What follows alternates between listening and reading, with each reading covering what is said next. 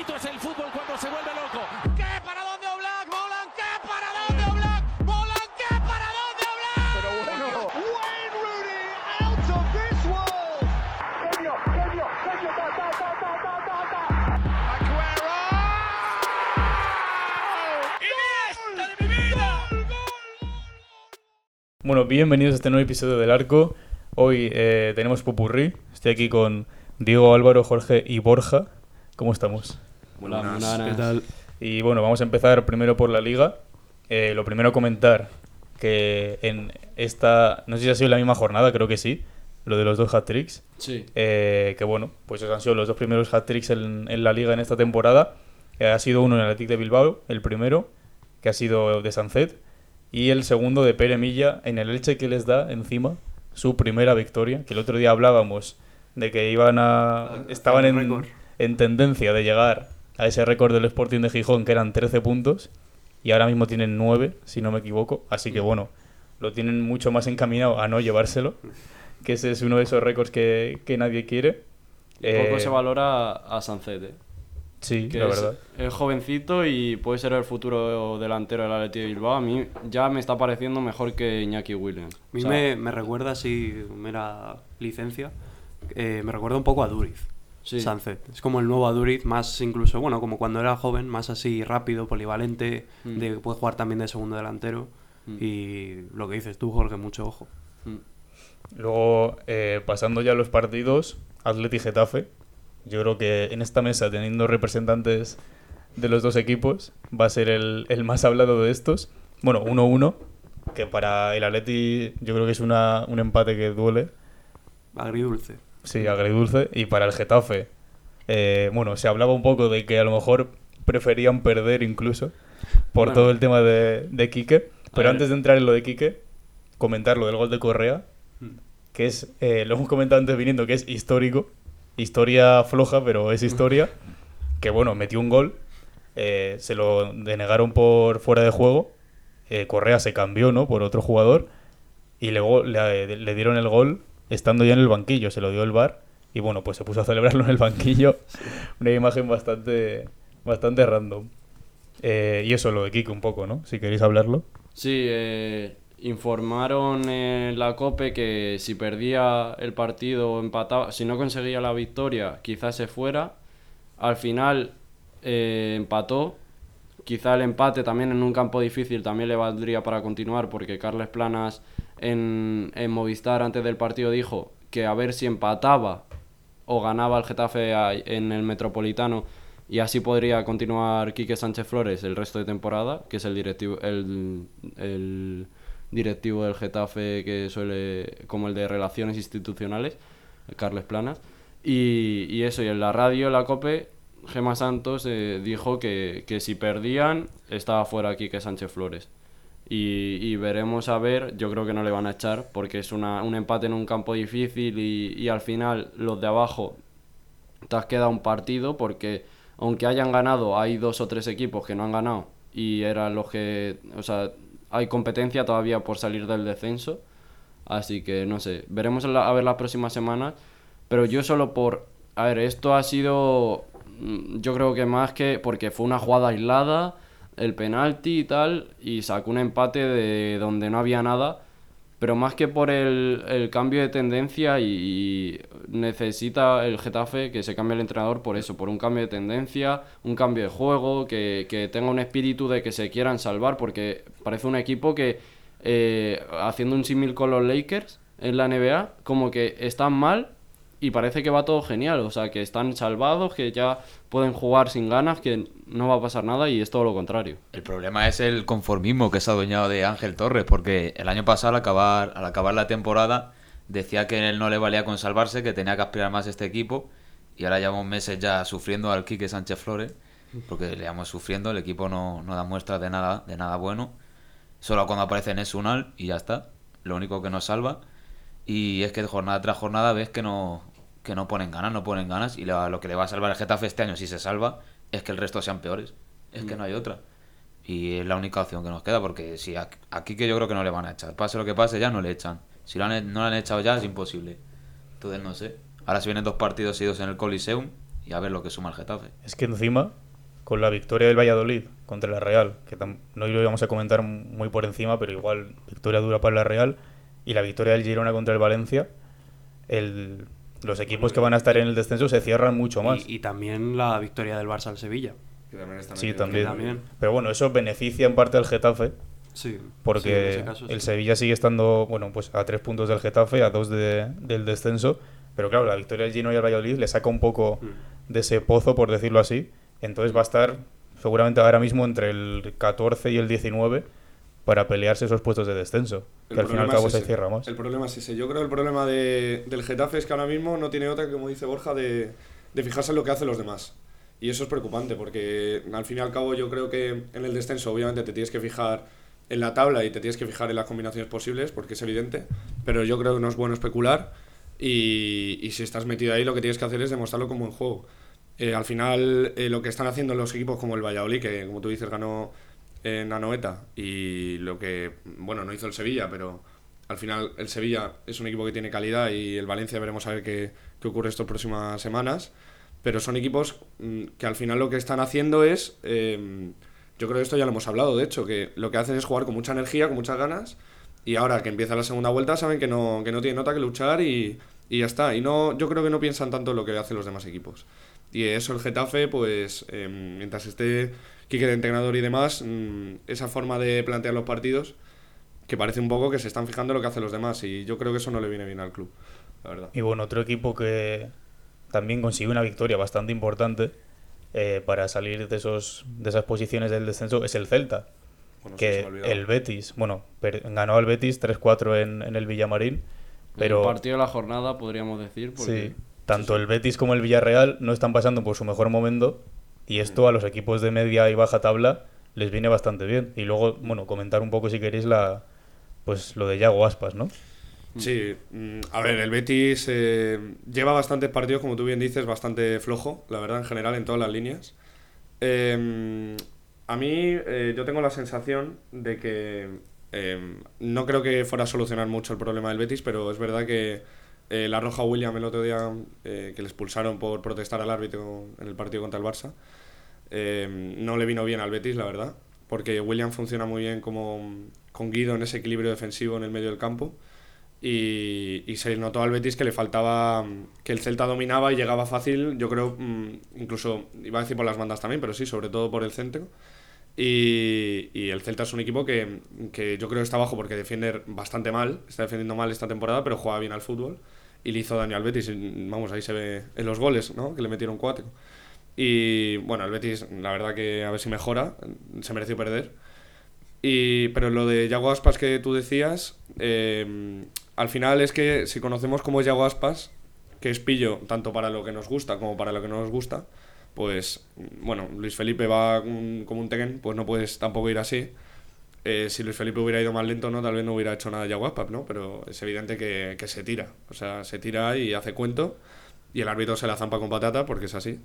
Pero yo creo que es un momento de partido muy tenso, eh, al final muchos goles, mucho, mucho en juego, sobre todo para el Celta, que se veía más cómodo con el 2 a 4 y ven que le mete ese, le mete ese gol de penalti y ya ve que se le puede escapar el partido otra vez. Y yo creo que son típicos minutos de tensión de final del partido, al árbitro pues se le estaba un poco yendo de las manos y, y nada, una cosa no quita la otra. O sea, lo de Yago Aspas es cuento y demás, pero eso no justifica que el partido del Betis haya sido, porque ha sido muy, muy, vamos, iba a decir pésimo, pero vamos a decir muy malo comparado con lo que nos estaba acostumbrando. Eh, y bueno, ya pasando a la jornada de ayer, eh, primero la mayor sorpresa yo creo que fue la, la derrota del Madrid en, en Mallorca, que encima, aparte de que luego ganó el Barça 3-0, se quedan a 8 puntos del Barça. Y bueno, le preguntaban a, a Xavi en rueda de prensa que, que si era difícil pues esconder un poco esa euforia, ¿no? De estar a 8 del Madrid, creo que están a 14 de la Real, a, a 21 o así del, del Atleti o de- del tercero, y luego a 22 del quinto y el sexto. O sea, está muy bien para ganar la liga ahora mismo. Y con los partidos que les quedan, tiene pinta de, de que se la van a llevar. Y eso, para el Madrid, una, una derrota bastante dura, ¿no? Mm. Además, lo que tú decías, ya el Madrid, mm, para mí antes, o sea, sin perder este partido en Mallorca, ya lo tenía difícil porque cada partido era un match ball.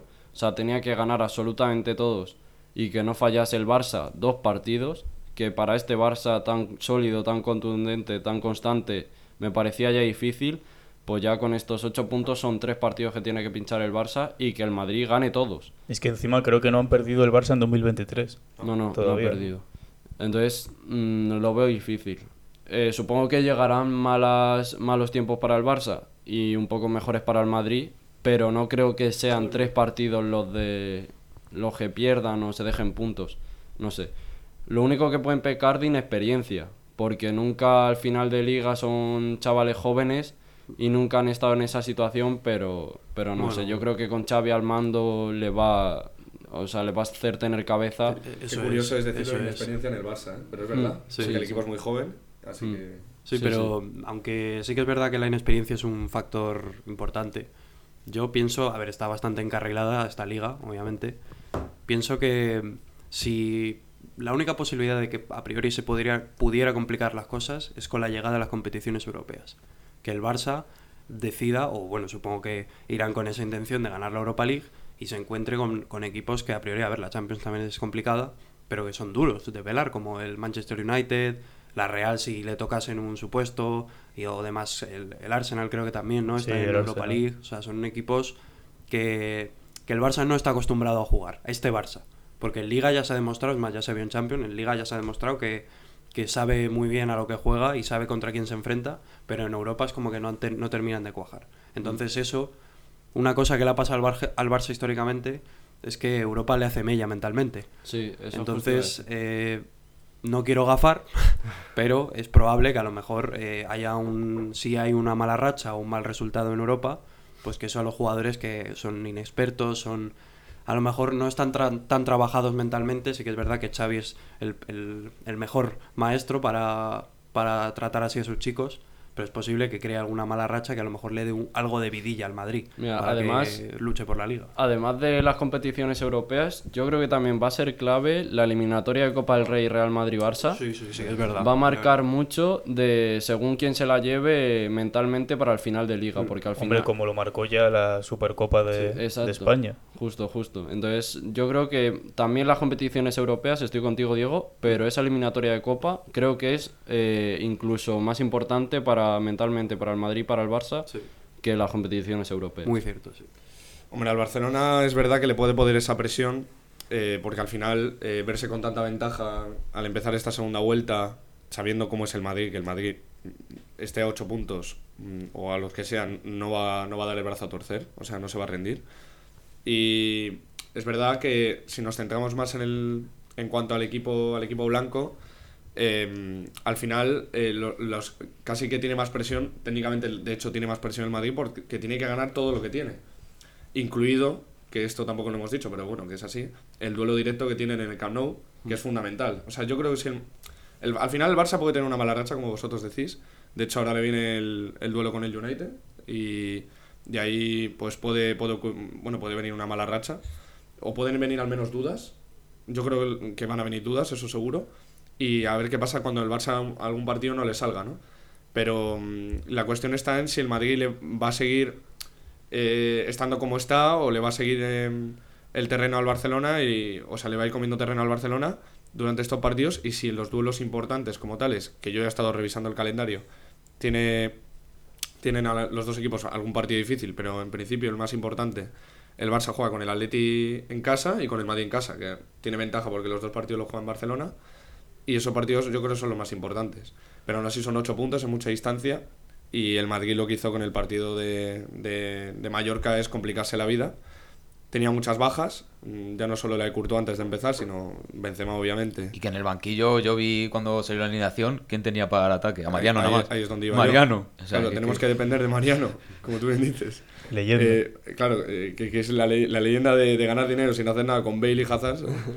y claro, el Barcelona tiene jugadores que le valen, y tiene jugadores que, que- que le, pueden valer en alguna ocasión para rotar, aunque no sean no estén en su mejor momento, como mismo Ferran Torres, pero bueno, Ferran Torres al menos hace más que Hazard.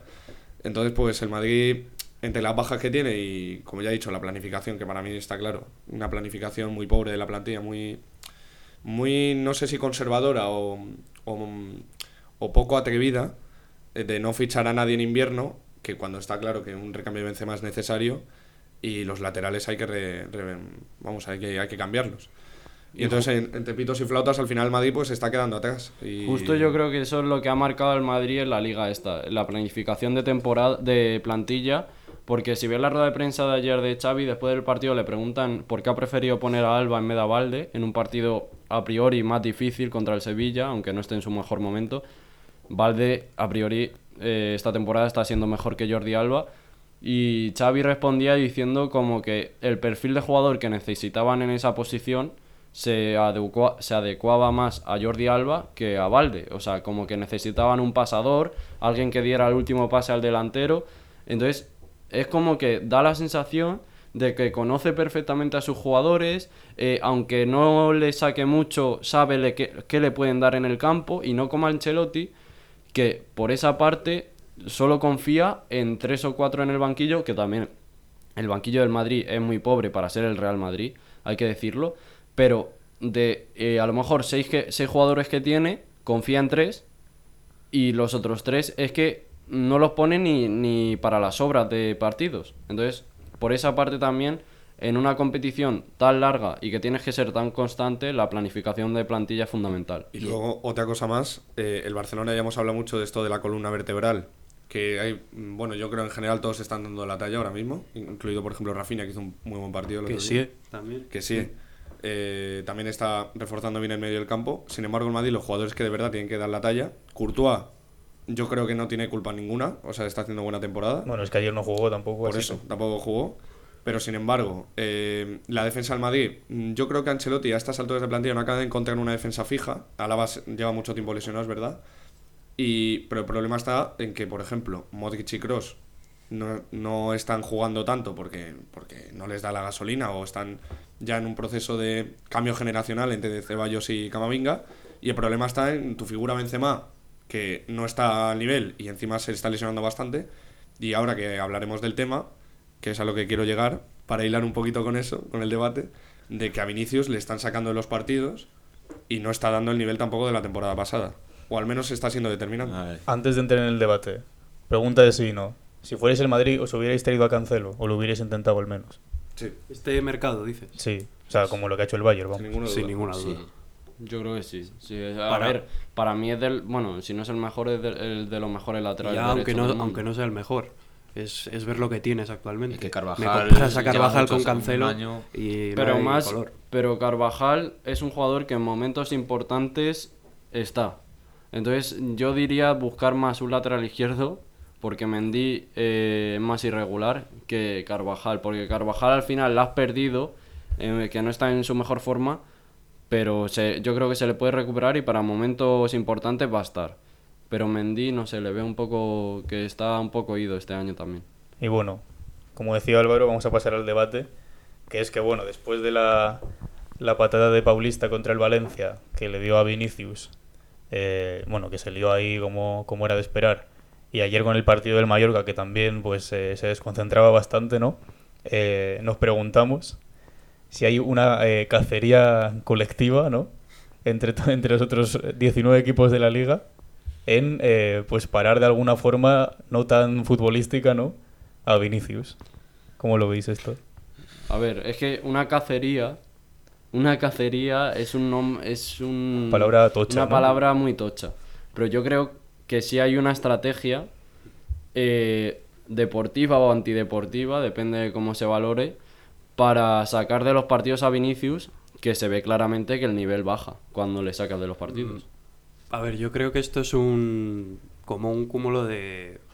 como una, una reacción a, a lo largo de cómo ha sido la, la llegada de Vinicius a la liga, por así decirlo. ¿Vale? Vinicius llega, y obviamente es un brasileño, eh, bueno, un jugador eh, mm, que hace virguerías, que es muy Sabrosón, jugón. ¿no? Sí, exactamente, muy Florituras. sabrosón. Y eso, claro, un jugador muy desequilibrante también, muy vertical, que es que se va de los defensas fácilmente. Y esto históricamente se ha visto, ya sea brasileño, portugués o, o de Cuenca, que, la- forma más fácil y efectiva de parar a estos futbolistas es a base de hacer faltas. Algunas faltas obviamente son eh, incatalogables, como por ejemplo la de Paulista, que ya son por mera mala reacción, y otras que son eh, futbolísticamente legales. ¿Qué pasa con Vinicius? Que hay tanto, tanta polémica. Sí, la reacción de ambas partes, de los defensas y del propio jugador. Porque sí que es verdad que, a ver, a cualquier persona que nota que le están haciendo una, un seguimiento mm, que se nota, ¿sabes? A, a darle patadas, a no dejarle jugar y tal, eso obviamente a cualquier persona le, le mosquea.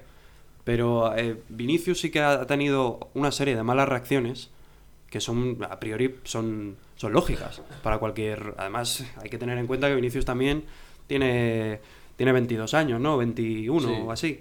O sea, que es, que es un poco todavía joven, que su reacción es normal que pueda ser... eh, Desmesurada. Exactamente. Y mira, me pasan aquí un dato muy, muy curioso.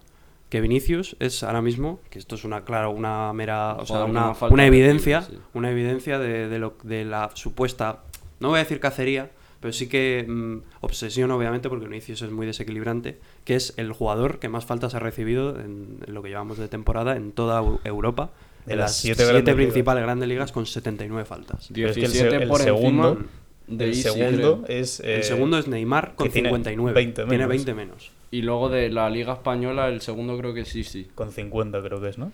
Sí. Entonces, El caso, 52. sí. El caso, esto no es, no es ninguna cacería por extradeportiva, porque Vinicius haya. Porque mucha gente también le llama a Vinicius un provocador. Yo pienso que es todos somos todos los futbolistas son Pero provocadores. es que para mí provocar es parte del, del Exacto, deporte. exacto, ya no solo exacto, fútbol, sino Es- deporte. Es, una general. emoción que transmite el, el deporte. Entonces, a Vinicius se le, se le está haciendo una. No una persecución, no una cacería, pero sí una táctica para pararle, como se le hizo a Neymar, como se le hizo a Ronaldinho, como se le hizo a todos los, los skillers de la liga, que es hacerle faltas. Y una cosa ya, hay algunas, como por ejemplo, hechos completamente eh, repugnantes del Mallorca a Vinicius, haciéndole eh, signos de lloriqueo. También Vinicius lo ha hecho alguna vez. sí. De decirle loco al árbitro, de te has fumado, te la has fumado, árbitro, y más cosas que, que, bueno, no hablaremos de esto porque luego a Lewandowski, por ejemplo, le hace el signo de loco al árbitro, le quedan tres partidos, a Mm. Vinicius ni amarilla ni hostias. Entonces ya eso pero porque, es otro, otro porque el contexto, yo creo que los árbitros también entienden que el contexto, si te están pegando, te están pegando, en- entiendo que, calentado. estás calentado y dicen, bueno, Sí. eh, me lo dice Sí, a destiempo porque está caliente Sí. y no me lo se dice... La, se la perdono. se la Exacto. perdono. Pero Que- igualmente, igualmente yo creo que esto es una, una mala reacción de los futbolistas que le defienden y una mala reacción del propio futbolista.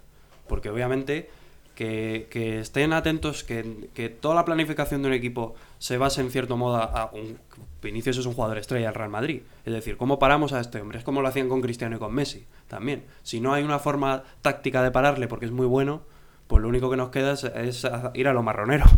Es que no hay otra. Y es que a Vinicius se ha demostrado que si le sacas del juego no rinde. Exacto, es que, O sea, eso, es que lleva- ese es el otro. claro, ese es, eso es lo que iba a decir. Ahí entra, Eso es el- ahí entra la- lo joven que Eso es. es lo que iba a decir. Desde que empezó luego- a, a hacerle faltas, a Eso hacer es. provocaciones, no ha hecho Eso nada. es, o sea, eso es que la segunda parte de, de esta, de este circo es la mala reacción del futbolista. Porque además los defensas también lo saben. Que si le das tres o cuatro toques, Vinicius ya se calienta. Y ya no rinde como tiene que rendir. Que es lo que le interesa al defensa. Pero- que no sea que no dé su 100% y no, no meta goles. Pero al final, eh, eso estamos valorando actualmente. Pero el año pasado, ya en Mallorca, ya tenía un lío. O sea, Mallorca, o sea, eh, Vinicius ya hacía regate, ya le pegaban patadas mm, hace un año. Y hace un año era mm, casi máximo goleador del Real Madrid, iba a ganar una liga, iba a ganar una Champions. O sea, no es que Vinicius, sí, se le nota mucho cuando le sacan de los partidos.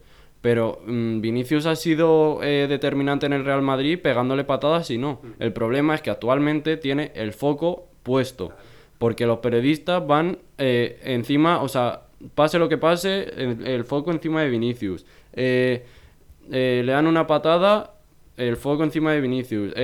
Marca un gol y baila, el foco encima de Vinicius. O sea, todo lo que hace está controlado. Todo, todo está bajo el foco y al final, pues el jugador, al ser tan joven, eso mentalmente, pues seguro que le mermará. También, también hay dos partes en este espectáculo mediático que dices de lo de los periodistas. Los que están con Vinicius, que principalmente son madridistas claro. y demás, porque esto también lo, lo hablábamos antes. Obviamente, el Real Madrid, como Boca Juniors en Argentina, como el PSG en Francia, como el Manchester United en Inglaterra, es el equipo más odiado, Hmm. porque es el que más gana, básicamente. Eso es así. Y obviamente todos los equipos de la liga están en contra del Real Madrid y hay un gran sector, porque el Madrid es muy grande, que está a favor del Real Madrid, lógicamente. Y en este debate, con Vinicius, hay gente, todo esto que salió también es que ha habido un poco de polémica eh, extra futbolística con el tema del racismo, de los insultos, que en, en Son Mois también han habido insultos racistas a Vinicius, que eso es completamente eh, condenable. Pero en este caso ya ha habido ahí un embrollo de, de espectáculo mediático de los periodistas, de que dicen los medios esto y lo otro, en el que al propio jugador obviamente le salpica. Por ejemplo, lo de, lo de eh, Vini Baila, por ejemplo, el hashtag este que es de decir, esto es un- la, la histórica, el histórico debate de que los futbolistas brasileños se ponen a bailar y es provocativo, porque eso ha pasado siempre. Pues claro, un sector, principalmente, que no es madridista, no voy a decir antimadridista, que no es madridista, dice, obviamente, es una provocación, ¿vale? En cambio, el sector madridista dice, no, no, que baile, que él celebre como le dé la gana. Lo que sois vosotros sois, a priori, algunos, unos racistas, ¿sabes? Porque es brasileño y todo el rollo, por ejemplo. Entonces ya ahí a Vinicius nota esa presión, dice, vale, hay un gran sector que está en contra mí y hay un gran sector que están conmigo, que es mi afición, afición madridista. Entonces ahí un jugador joven, un jugador como Vinicius, pues ya dice, hostia, eh, yo aquí me tengo que reivindicar cuando juego en el Bernabéu y estoy con mi gente, pues cuando me hacen estas cosas de, de patadas o lo que sea, yo digo, sí, pegadme, que estoy aquí con mi gente y se pone más chulo así. El problema, yo también lo veo en que eh, a, los rivales no les, no les sancionan, o sea, les conviene pegarle patadas porque no le, la sanción no cubre lo que quitan al Madrid. Gana más de lo que O pierde. sea, exacto, ganan más de lo que pierden. No puede ser que un equipo con 10 faltas y más feo al descanso, no sé si llevaba 3 o 4 faltas ya Vinicius, y acabó. ¿Quién acabó el, eh, la primera parte con amarilla? ¿Vinicius o Mafeo? Vinicius. Vinicius, efectivamente. Que fue el que no hizo nada, al que le pagaron patadas. Entonces, si ves eso en la liga, pues también dices, pues vamos a continuar haciéndolo. Pero es que, vale, es fútbol. Le pueden meter 15 patadas, pero que se sancionen. Cuando se empiecen a sancionar de verdad y empiecen a haber jugadores expulsados por meterle patadas a Vinicius, se controlarán a los jugadores. ¿Qué- ¿Qué pasa? Que los permiten. Permiten los roces, lo- los árbitros, en general, a, m- a mí me parecen malísimos todos. O sea, eso es eh, no solo por lo de Vinicius, pero eso, si, eh, si empieza a haber sanciones, que sí, que le meten patadas, pero a, a Neymar le metían patadas, a, Cristiano le metían patadas, a, todos le metían patadas, a todos los buenos jugadores le metían patadas, pero los árbitros castigaban estas acciones. Pero es que con Vinicius veo que cuesta mucho más. Como que tienen el foco en que él también provoca más que como para igualar las fuerzas. O sea, Vinicius provoca y el otro mete la patada. Entonces no saco la amarilla porque se le iguala las es, que es- fuerzas. es que es ahí donde reside, donde está el problema, ¿sabes? Porque es como en qué posición te, colocas. Las dos te parecen bien, porque es como una respuesta de la reacción de Vinicius o una respuesta de Vinicius a la reacción de los defensores, ¿sabes? Y ahí hay, ya hay problema, ya hay guerra, entre comillas. Mm, Bueno, yo creo, bueno, se está escuchando muy atentamente. eh, y como dice Diego, aquí la cosa es que yo creo que los dos tenéis razón. Porque, bueno, yo creo que se ha hecho una bola de nieve muy grande de esto. Y ya creo que no se va a volver atrás. Es, un- es una pena porque al final eh, estamos poniendo todo en el mismo foco. Porque al final todo eh, en el centro tiene todos al mismo protagonista, que es Vinicius. Y ya ahí derivan varios problemas, ya sea eh, deportivos, extradeportivos, de cara al público, eh, racismo, problemas, delitos mismos, como lo de la pancarta y el muñeco. Y se está juntando todo dentro de la misma bola de nieve. Yo creo que hay que diferenciar entre dos cosas. Y la primera es el mismo jugador. Vinicius, eh, a ver, tiene actitudes que tiene que corregir. Mm, Yo creo que es jovencillo aún y, va a tener tiempo. Y de eso se tiene que encargar eh, tanto su entrenador Ancelotti, que yo creo que ya le está dando algún toque, eh, como también el mismo club, ¿no? O sea, sus compañeros y demás le tienen que ayudar para mm, que mejore su comportamiento y en el campo, pues, pues sea un- una persona que, bueno, al final se centre en jugar, ¿no? O sea, no, no se olvide de las demás cosas y se centren de verdad a jugar porque yo creo que eso le está penalizando al final su rendimiento. Y eso está el tema de Vinicius y su comportamiento que, que- no se puede hacer y que tiene que corregir. Y ya si nos centramos en la otra parte del, debate, eh, está eh, lo de las faltas y lo de a priori que hacería Vinicius. Eh, a ver, yo esto, por ejemplo, a ver, el caso más normal, ha habido muchos, pero por ejemplo el caso más normal es el de Neymar, el que me más, vamos, el más recuerdo. Y, es un caso yo creo más o menos similar. Eh, al final eh, Neymar eh, tenía sus cosas. Yo creo que Luis Enrique en su momento le dio algún toque para que mejorara algún comportamiento que tenía. Y al final los rivales le pegan y le siguen pegando ahora. Ya se ve las estadísticas que habéis sacado, que es el segundo que más faltas tiene actualmente esta temporada, detrás de- del mismo Vinicius. ¿Y qué es lo que ocurre? Pues que mm, al final de las faltas y demás, que evidentemente estas faltas no es, como dice Diego, porque sea Vinicius, que no es porque sea Vinicius. Si nos referimos a cacería Vinicius es porque se hacen al jugador Vinicius, no porque sea Vinicius el jugador. Es porque Vinicius es un jugador determi- determinante y es un jugador de calidad. ¿Qué, ¿Cuál es la diferencia? Por ejemplo, ¿por qué no pasa esto con Benzema? ¿O por qué no pasa esto con, con Dembélé, por ejemplo, que son jugadores importantes? Pues porque Vinicius, ya los rivales se han dado cuenta que la forma de sacarle el partido es haciéndoles faltas. Y faltas, y más faltas, y más faltas. Y así poco a poco le van quitando el partido. Vinicius se va desconcentrando y al final no es determinante. Eso le beneficia al propio, por ejemplo, en este caso al Mallorca o al club que sea. Y los rivales se han dado cuenta. Hay jugadores que, por ejemplo, mm, hay jugadores que no se les puede picar. Yo creo que mismamente Messi. Por ejemplo, Messi mm, no, suele haber, no suele tener problemas con los rivales. En general, por otras cosas. Pero si a Messi le, le- le picas, que es lo que pasa un poco. Eh, me, me recuerdo el partido del Mundial con Australia. Ya esto es de memoria. El de Holanda también. Recuerdo el partido con Australia, no, no, que, que un australiano, no, no me acuerdo que- no me acuerdo qué jugador era, pero le estaba picando, que yo la primera, de la poca vez que lo he visto con Messi, y Messi dos minutos después metió gol. Que es un jugador que no le puedes picar. O sea, la forma de sacar el partido a Messi es otra. Pues en Vinicius es justo lo contrario. Le tienes que picar y para eso la estrategia que utilizan legal en el fútbol, ya fuera de provocaciones y de patadas violentas y más, es haci- haciendo faltas, pero pequeñitas faltas. ¿Cuál es el problema que dice Jorge? Toquecitos. Parar el juego y no dejarle. ¿Cuál es el problema que dice Jorge? Que ahí el problema lo tienen los árbitros. Los árbitros se tienen que dar cuenta de que si ayer el Mallorca hace 29 faltas, pues tendrá que sacar amarillas. Y tendrá que penalizar. Ese es el problema. Y, y- y claro, si al final todo esto lo juntamos y unimos ya las provocaciones que ha dicho Diego de Mafeo, de Raillo, el mismo Vinicius, que también las hace, insisto, que Vinicius tiene que corregir su comportamiento, porque eso también está dentro de, toda esta bola de nieve.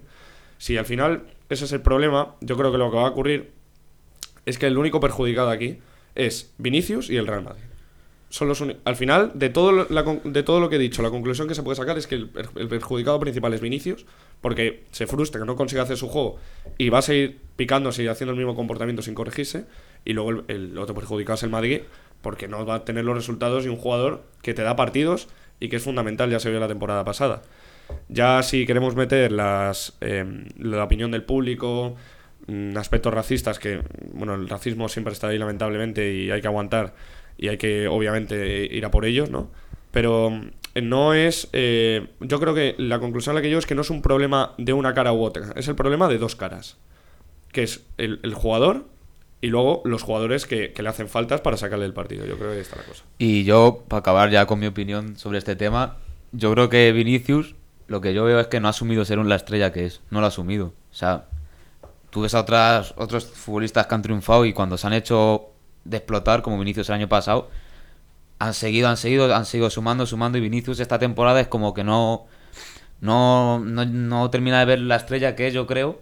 Y también, le, como ha dicho, ha dicho Diego, lo que al ser del Real Madrid, como es el equipo evidentemente más odiado de España, pues yo creo que le, repercute mucho porque es lo que siempre los telediarios hablen con el Madrid, abren con el Madrid. Y entonces, pues, pues eso es lo que más la ha perjudicado. Me contenta que esto de que lo que han dicho, los dos que no son del Madrid, o sea, son los que han dicho lo de que el, el equipo más odiado es el Real Madrid, que no, no hemos sido los del Madrid que defendiendo al Madrid. O Para sea, los haters. Sí, sí. Bueno, si os parece, pasamos con NBA. Antes de empezar con Lo tocho. con lo tocho que es el traspaso, me, me gustaría comentar rápido eh, un poco victorias y derrotas que ha habido esta semana en las dos conferencias. Lo primero, los Bucks están a un partido de los Celtics. Como dices tú siempre, eh, es por mérito tanto de los Bucks y por demérito de los Celtics un poco, Mm. que están ahí los dos equipos en diferentes ondas. Así que bueno, veremos cómo se, cómo se configura esos cinco puestos de arriba del este, sobre todo ahora con, con la salida de Kyrie, que ahora lograremos. Dime. Yo creo, eh, respecto a lo que tú dices de, de Milwaukee y de Boston, yo creo que están dependiendo mucho eh, bueno, al final hay jugadores más importantes. Por ejemplo, en Boston eh, no es solo Tatum, también está Brown, Mm. que es también fundamental y hay más jugadores. All-Star. Eh, pero por ejemplo, yo creo lo que estoy notando es que eh, deriva un poco esa racha dependiendo de su a priori MVP personal, que es Janis, que está, se le- vamos, está ahora más en racha. Por decir, suena un poco raro decir que no está en racha cuando no se hace partidazos, pero sí, ahora está en, buena racha. Y yo creo que a Boston le pasa igual con, con, con su doble J. Así que Sí. Eh, después, lo que has dicho igual de las rachas, dependiendo de un jugador, pasa también con Pelicans, que bueno, venían de, perdi- de perder 10 seguidos y como ya se auguró aquí en el arco, esa racha fue cortada por Los Ángeles Lakers, como no podía ser de otra forma. Eh, dos victorias seguidas para los Pelicans, siguen sin Zion, si es verdad que ha vuelto eh, Brandon Ingram. Ayer Billy, partidazo también, que, What que- a performance. que ¿Cuánto jugó se hizo? ¿Cuánto se hizo? 22-14 puede ser. Sí. sí. Eh, bueno, Balanchunas también jugó mal, pero bueno, no creemos, desde aquí, desde, No creemos que Firmemente no creemos. desde las sedes de la península, no creemos que, que Villarreal vaya a conseguir 30 minutos después de este partido, desgraciadamente. no.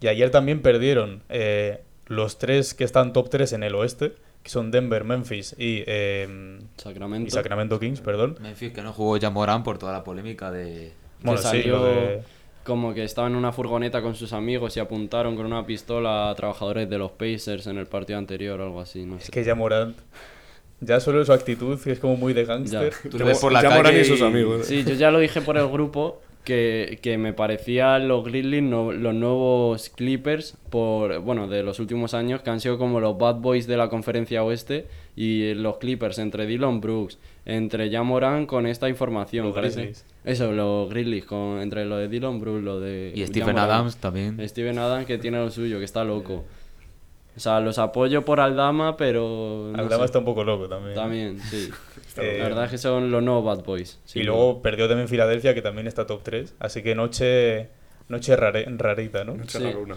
Para Eh, los, para los que apuestan, noche de lloro, porque seguramente. Recuerden sí. siempre no apostar al ganador del partido, sino a los jugadores. Exacto. Bueno, es que en Denver no jugó Jokic, creo que es no sé si es el primer partido que se pierde en toda la Y temporada. ni Yamal tampoco. Yamal tampoco jugó. Eh, y luego, ya antes de pasar al debate, mañana por la noche podemos ver eh, historia, ¿no? Historia del baloncesto. Si LeBron hace 36 puntos o más contra Bueno. Oklahoma, Yo ya sabéis mi teoría. ya tiene toda la pinta de que va a ser en Milwaukee. Pero bueno, 36 puntos, tal y como está LeBron en A el ver, se lo mes puede y hacer medio. perfectamente. Pero es que yo veo que, como, dice, como dije el otro día, veo que se hace 34 para dejar solo una canasta para el Es partido que ese- contra a mí eso no me gusta. A mí, yo iba a decir lo mismo. A mí lo de que sea la primera canasta del partido, lo que mola es que sea en un tercer cuarto o No algo me- así. A mí, No, no me porque- roman- a mí no. me romantiza que, por ejemplo. O sea, si se mete venga 20 LeBron hoy y mete mañana primeros 16 puntos. en el tercer cuarto. Lo de, lo de Curry fue en el primer cuarto. Esto tiene pinta de que va a ser en el primer cuarto contra Milwaukee. Pero no es lo tiene, mismo- mucho más, tiene mucho más empaque por el hecho de hacer un evento dentro de un partido. O sea, tú, eh, si paras el partido en el tercer cuarto, es como que cortas el ritmo totalmente del partido. No tiene ningún sentido. Si haces en el primer cuarto la primera canasta, pues ya celebras todo y luego ya a jugar y se juega el partido. Yo creo que tiene razón no Jorge sé. porque sí, yo creo que tiene razón Jorge porque es, es cortar, como ha dicho, el, El ritmo del el partido. y lo celebras en el primer cuarto como, como hicieron con Curry, paras el partido, le das eh, la camiseta, sea. lo que sea, el regalo y, y a jugar luego y que y, y siga el partido. Pero luego también está lo que decía Ángel, que al final es verdad eso, ¿eh? No, no me había. Bueno, no, no, vamos, no me había dado cuenta de que podía darse esa situación, ¿no? En un momento de tensión del partido, yo creo que hubiera quedado un poco lo que viene siendo más épico, ¿no?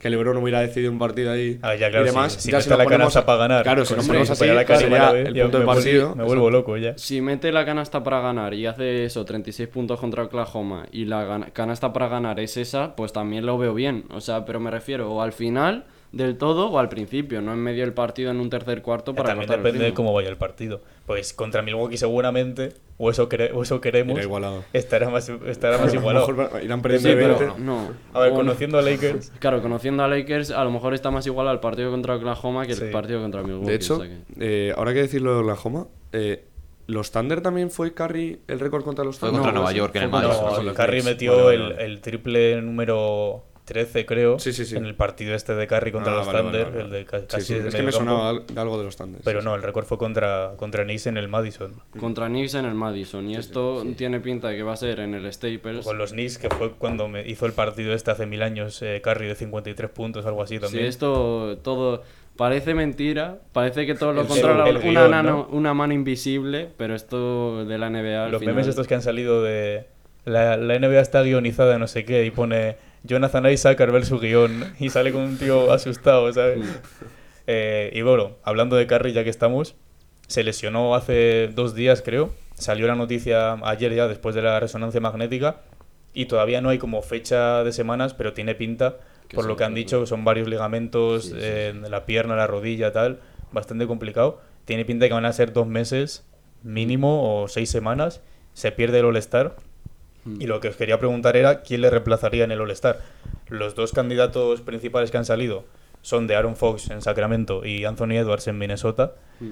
Y pues eso, eh, de Aaron Fox están terceros en el oeste y para mí se merecen dos All-Stars los Kings, pero es que Anthony Edwards, no hay ningún jugador de Minnesota y es el único séptimo, equipo Claro. que está top 6 en su conferencia y no tiene un All-Star. Claro, si nos fijamos por el récord, diríamos Sacramento todos, pero si nos fijamos mejor por influencia dentro de su equipo, Anthony Edwards yo creo que ha hecho más eh, esta temporada dentro de su equipo, porque en Sacramento yo creo que hay como más, más jugadores que pueden aportar como Sabonis esta temporada que se está saliendo, y muchos jugadores de banquillo, Malik Monk, Kevin Herter, entonces yo creo que, no sé, está, está muy dividido, pero, pero que los Kings tengan dos, dos en el All-Star yo creo que sería lo más, lo más justo.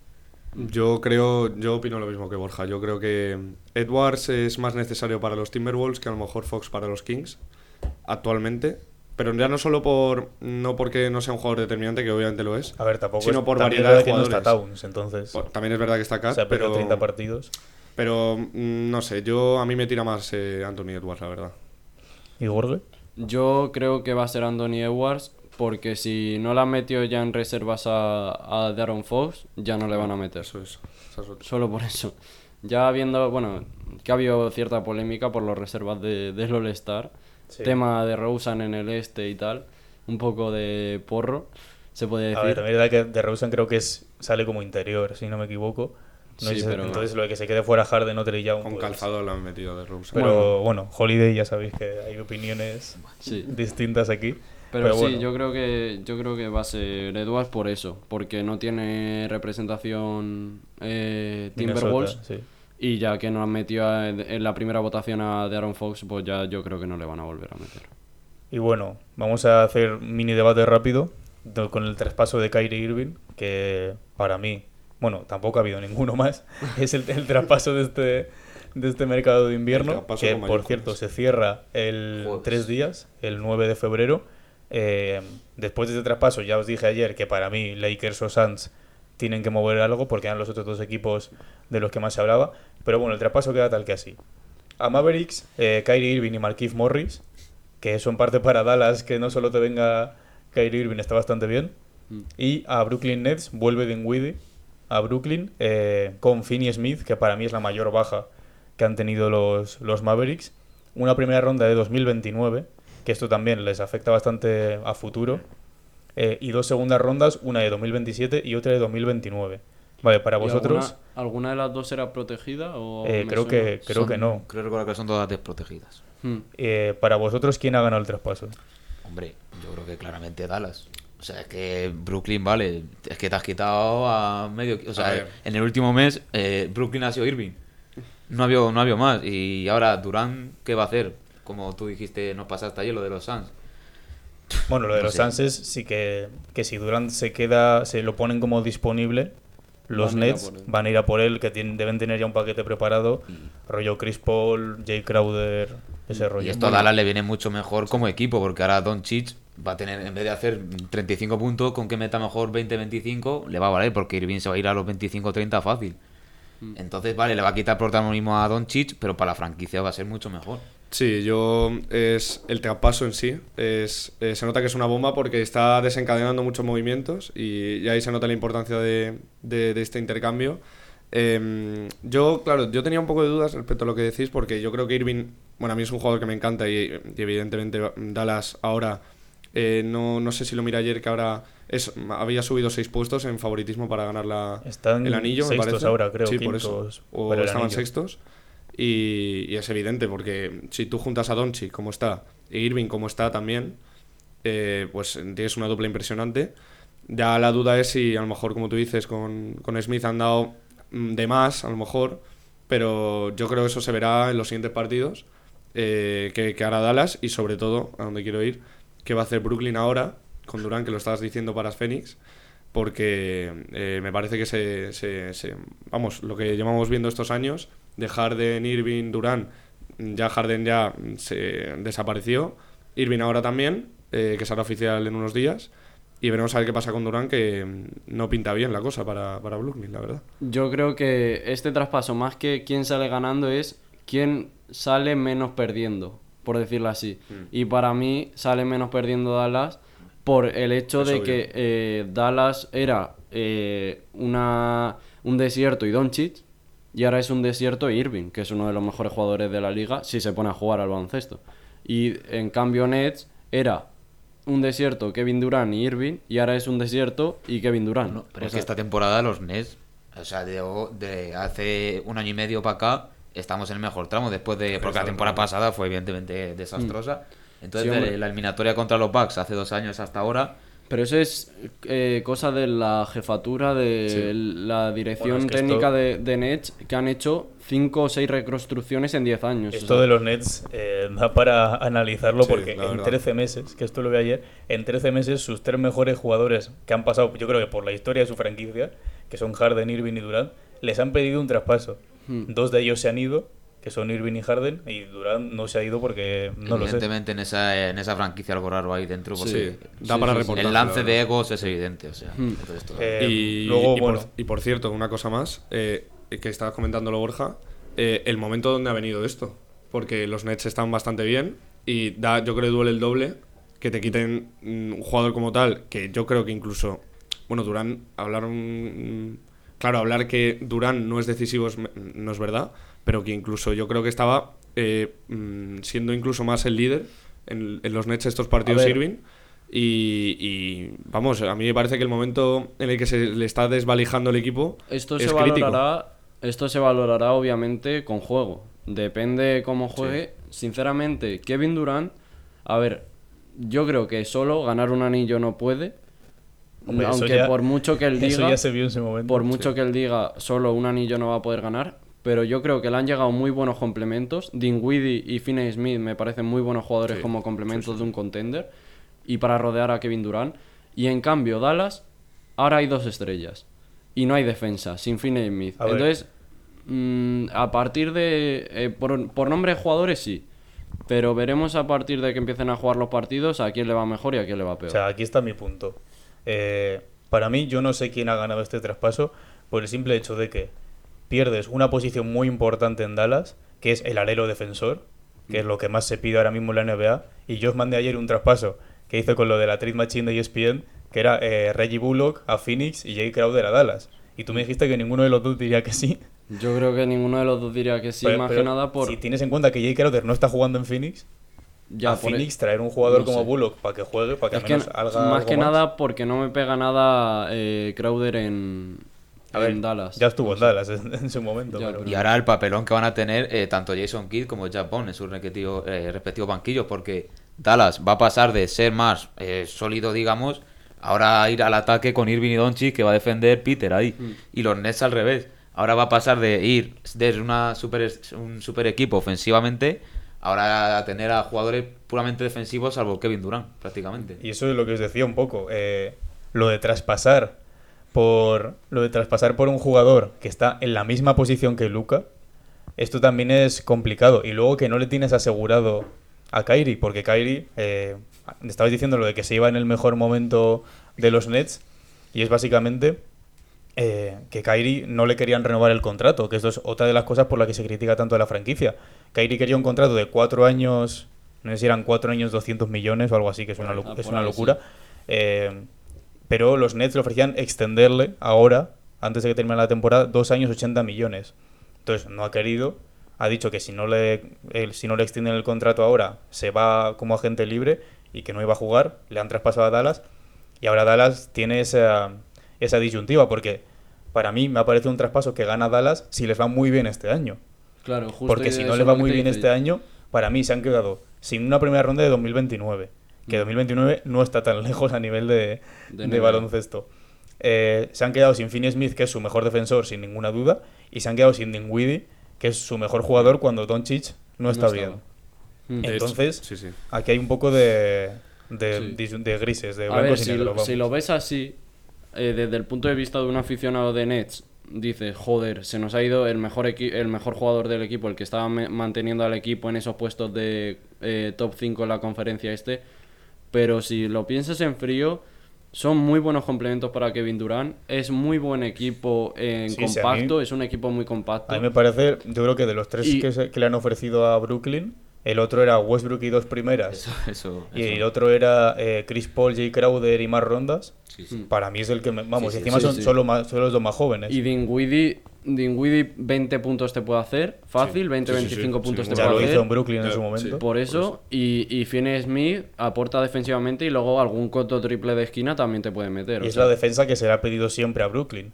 Hmm. Porque hasta que no ha aparecido y ha tenido más protagonismo Nick Claxton, no defendía ni Dios. Porque Hmm. Simmons igual, no ha aparecido casi nada. Yo creo que los dos mejores jugadores de Dallas después de Doncic se han ido a, a- a Brooklyn y el mejor jugador de, de Nets eh, en esta temporada, porque Durant ha estado mucho tiempo lesionado, Irving, se ha ido a, a Dallas. Entonces, eh, por esa parte eso, no, no sé quién gana más, eso se verá a raíz de que empiecen a jugar y, y se vea el equipo cómo va. Yo creo Sí. que ya si, si Kevin Durant se lo cree o no. O sea, ya, ya lo que era esta temporada si Kevin Durant se lo cree, puede pasar de todo. Pero si no, ya esta temporada será su última en Brooklyn seguramente. Yo, los Mavericks, yo creo que es su temporada. Respecto a lo que tú decías, a- Angüe, yo creo que mm, eh, es el momento de Dallas, la verdad. Y, y si no es ahora, pues veremos a ver. Eh, tienes dos de los mejores jugadores actualmente. Eh, es cierto lo que decís, yo creo que ha pedido. per- por eso decía que se había dado bastante eh, Dallas eh, con, con. Bueno, con los jugadores que, ha metido, ¿no? En el, en el intercambio, yo creo que. Eh, el problema que tiene Dallas, este- esto lo llevamos viendo esta temporada defensivo, que es, claro, que le mete muchos puntos y que con Doncic no le daba. Ahora habrá entendido, habrá entendido la franquicia que, eh, que ahora con... No sé qué ha entendido, Bueno, la verdad. A ver, a ver, no, que- estoy intentando buscar una explicación. Yo creo, Que se claro. quedara Doncic, ya está. No, Esto han hecho para que habrán, habrá, entendido, bueno, no, que nos metan a lo mejor eh, 140 puntos, pero nosotros vamos a meter 170. Vamos, vamos a meter más. Por eso. Un poco filosofía de los Warriors, eso. Eh, a ver, por lo antes de terminar, primero decir que eh, Gorga en su momento predijo Mavericks campeones, Luca MVP y tal. Ahora lo ves mejor o peor. Rápido. Mm, mejor que ahora, o sea, mejor que antes, con Kyrie Irving, yo creo que sí está. Para ser campeones. Vale. No Eh, sé- Y luego, Más que nada porque no sé cómo de temporada regular, no sé, pero con que mantengan el playoff y en playoff eh, Irving se puede enchufar y con Doncic y Irving. yes. Y luego, eh, bueno, Kyrie han dicho que va a debutar contra Clippers el miércoles. Mm. Y los de Nets no creo que debuten hoy contra Clippers. Eh, es un poco Mañana contra los Suns. un poco pronto. Mañana contra los Suns puede ser. Eh, así que nada, vamos a dejarlo por aquí. Lo de siempre, hoy termina jornada 20 de la liga. Así que tendréis la clasificación y resultados en, en redes sociales. Como siempre, Instagram, Twitter y TikTok. Arroba el arcopod. Y nada, un saludo. Chao, chao.